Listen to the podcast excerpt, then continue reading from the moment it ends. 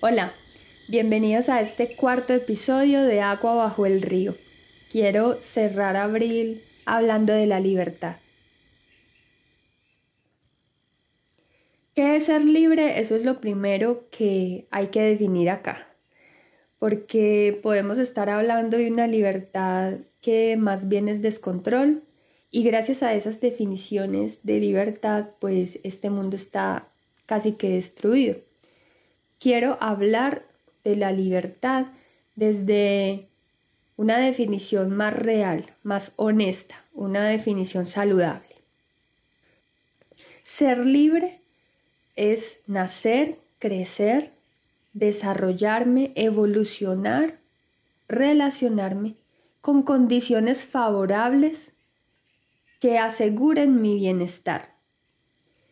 Si un ser puede vivir en libertad, va, digamos que, asegurar también la libertad de su entorno. En todo territorio humano ha habido una historia de esclavitud. Tenemos esa herencia y lo podemos ver reflejado en muchas cosas. Pensemos un poco qué es ser esclavo en esa historia que conocemos. Los esclavos se trataban a punta de golpes, de gritos y de toda acción que generara miedo. Miedo a morir y no solo miedo a morir, sino miedo a el próximo golpe, miedo a el próximo abuso. Cuando pensamos en, en esa historia de esclavitud, pues nos horrorizamos y nos parece terrible y todo el cuento y sentimos como un cierto alivio porque pensamos que eso ya se acabó. Pero resulta que ese lenguaje se nos quedó por allá en el chip del subconsciente. Lamentablemente todo el tiempo lo estamos replicando. ¿Dónde? En los seres más vulnerables, en los seres más inocentes y en los seres más valiosos que tenemos a nuestro lado. Cuando golpeamos, gritamos y castigamos a un niño, a una niña o a un animal, estamos replicando ese lenguaje de esclavitud. Pensemos un poco en eso que hacemos con los niños. En lugar de cultivar un diálogo de fascinación, que esos niños sientan una gran admiración por nosotros, los que les guiamos, los que les enseñamos cosas, los que les damos las mejores tácticas para adquirir habilidades o para pensar y argumentar y, entender el mundo. Les damos golpes porque es la vía más corta para que hagan lo que nosotros queremos que hagan. Golpes, gritos, encierros volvemos a la definición original de la esclavitud. Y eso no nos hace a nosotros unos monstruos en la medida en que nosotros también fuimos esclavos. Es una herencia. Cuando nosotros somos libres, fluimos. Cuando un río es libre, el río no está estancado, el río no está represado, el río fluye a su propio ritmo y hace todo lo que él hace para limpiar, crecer, eh, alimentar. Así es todo en la vida. El control siempre va a ser lo opuesto a la libertad, porque el control es esa resistencia pequeña o grande, visible o invisible, que ponemos cuando viene un cambio, una transformación. Si empezamos a dialogar con confianza, con amor, entonces empezamos a fluir con todos los cambios. Entonces queremos ser libres. ¿Cómo vamos a cultivar esa libertad? Gandhi decía, ser el cambio que queremos ver en el mundo. Si queremos ser libres, entonces tenemos dos cosas para hacer. Evaluar cómo estamos respetando o dialogando con la libertad de los otros seres vivos y Luego, cómo estamos cultivando o respetando nuestra propia libertad. A veces no es tan fácil ver lo que nos hacemos a nosotros mismos. Entonces necesitamos como un reflejo para permitirnos llegar a ese ejercicio con mayor claridad. Siempre los seres más inocentes, más sensibles, más puros son los que nos van a permitir comprender eso. Se los aseguro. ¿Cómo podemos cortar con el lenguaje de la esclavitud? Entender que todos los seres vivos tienen una misión por cumplir en el universo. O sea que todo ser vivo es valioso y hay que respetarlo. Eso es lo primero. Pensemos en un ejemplo muy claro. Un pájaro metido en una jaula. Eso es una de las atrocidades más comunes que hemos visto en la sociedad humana. Segundo, ¿cómo tratamos a los niños? Porque eh, si sentimos que los niños y las niñas, por ser pequeñitos o por estar aprendiendo apenas, son inferiores a nosotros, vamos muy mal, estamos graves. Porque eh, cuando nos permitimos pensar en otros seres como inferiores, estamos hablando en el lenguaje de la esclavitud y estamos dándonos permiso de actuar con poder sobre esas vidas. Y ahí es donde todo empieza a salir mal. Y la tercera es cómo puedo yo ver esos tratos de esclavitud en mí mismo. En nosotros mismos podemos ver el lenguaje de la esclavitud muy claramente en la forma como nos relacionamos con nuestra mente y con nuestras emociones.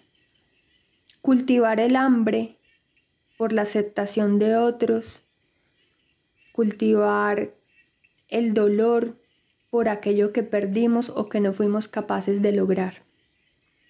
Todo eso es esclavitud nos estamos envolviendo en dolor y en destrucción por aquello que hicimos o que no hicimos, que quisiéramos hacer o que no quisiéramos hacer.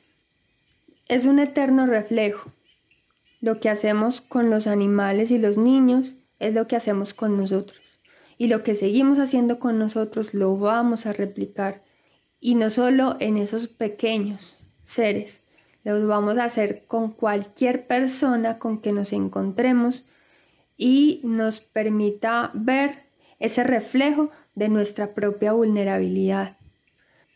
El lenguaje de esclavitud siempre va a estar ahí mientras que nosotros lo sigamos cultivando. Y entonces, ¿cómo cultivamos un lenguaje de libertad? Bueno, pensemos por ejemplo cuando estamos con ese niño o esa niña o con ese animal y están en un momento de locura y nosotros quisiéramos como controlarlo, ¿cierto? Quisiéramos que haga, que, se detenga o que haga lo que yo necesito que haga. Ahí los primeros esclavos somos nosotros. No sabemos qué hacer, nos sentimos atados. Por eso optamos por la, por la reacción más fuerte para eh, obtener el resultado más rápido. Si soltamos ese control, nos damos la posibilidad de respirar. Aceptamos que en este momento, en ese momento no sabemos exactamente qué hacer y vemos a ese ser y a nosotros mismos como dos seres valiosos que debemos respetar, que merecen respeto, libertad, condiciones favorables de bienestar entonces empezamos a dejar también que fluya la creatividad.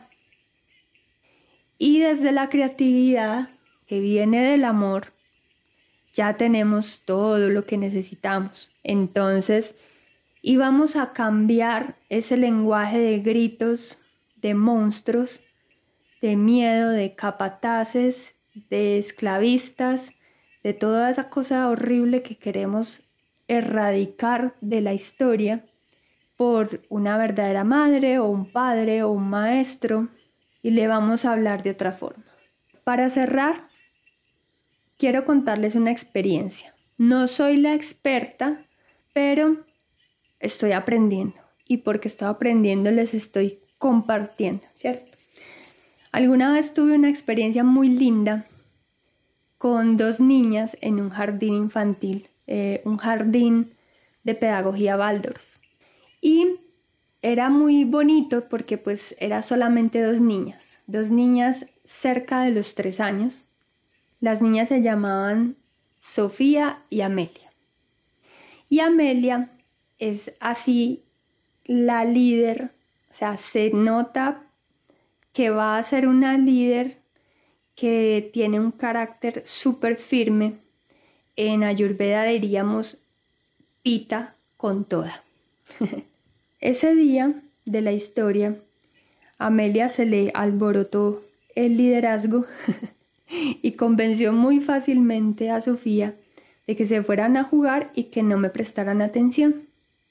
Por supuesto, pues había, digamos, una serie de, una rutina establecida de juegos y de actividades que se esperaba cumplir. Cuando yo vi esto, pues ellas se fueron corriendo, se metieron a una casita de muñecas. Yo permanecí en calma y lo primero que hice fue empezar a respirar. Esto se salió de control. Respiraba y las miraba de reojo y ellas igual me miraban de reojo también, jugaban, Amelia se asomaba por una ventanita escondida, así como a mirar a ver qué estaba yo haciendo. Y cuando yo intentaba caminar hacia donde ellas estuvieran, ellas cambiaban de lugar. Entonces yo dije, bueno, no me voy a poner a correr por toda la finca, voy a esperar. Esta situación en algún momento se va a salir de control. Y ahí es mi oportunidad para intervenir y volver a traer todo como a, la rutina y, a, las, a las actividades y a los objetivos del día. Efectivamente, un tiempo después eh, se escucharon los gritos, los llantos, eh, todo el cuento. Sofía salió llorando, Amelia no me deja jugar, Amelia no me deja esto, Amelia no me deja lo otro. Curioso pues, Sofía estaba muy triste porque Amelia no la dejaba jugar, pero seguía muy obediente a lo que Amelia le había dicho y no me hablaba, no me decía lo que le, lo que le sucedía, se lo contaba a la mamá. Entonces yo aproveché y ¿qué hice? No me fui a gritarle a Amelia, a pararme eh, frente a ella y regañarla por lo que había hecho. No, fui, me arrodillé a la altura de Amelia, la miré a los ojos y le dije, Amelia, necesito tu ayuda, ¿te diste cuenta de lo que sucedió? ¿Y ya qué pasó? Claro, ella estaba prevenida cuando me vio acercarme, pero cuando vio toda esta actitud diferente con la que yo me acerqué, esta actitud totalmente respetuosa, yo le expliqué, mira, tú hiciste esto y entonces ahora Sofía se siente así y en este momento ya deberíamos haber tomado el algo, ya deberíamos haber jugado un montón de cosas y no hemos podido hacer nada de esas cosas que yo quería compartirles hoy. La actitud de Amelia fue la cosa más dulce y hermosa que ustedes pudieran haber visto en la vida. Inmediatamente dijo, vamos a solucionarlo. Y ella fue, habló con Sofía, digamos que eh, ya eh, deshizo, digamos, todas las, las órdenes que había establecido de comportamiento en Sofía y nos integramos de nuevo a las actividades del día. Pero lo hermoso es que es el final de esa jornada en el que Amelia se queda conmigo atenta a todo lo que yo le compartía, a todas las actividades. Terminamos leyendo cuentos, me pidió que le contara muchos más, repetimos muchas veces el que más le gustó. Fue una experiencia hermosa, hermosa con Amelia y a partir de ahí, la actitud de ella fue muy diferente conmigo. Nos volvimos amigas. Y además de amigas, ella empezó a sentir un profundo respeto y una profunda confianza conmigo. Y pude ser la maestra por ese respeto que yo le di a ella. Entonces, liberémonos de esos lenguajes de esclavitud y de pobreza y empecemos a tener una vida florecida en libertad, en amor, en confianza y sobre todo en creatividad. Y eso es todo por hoy. Nos oímos después.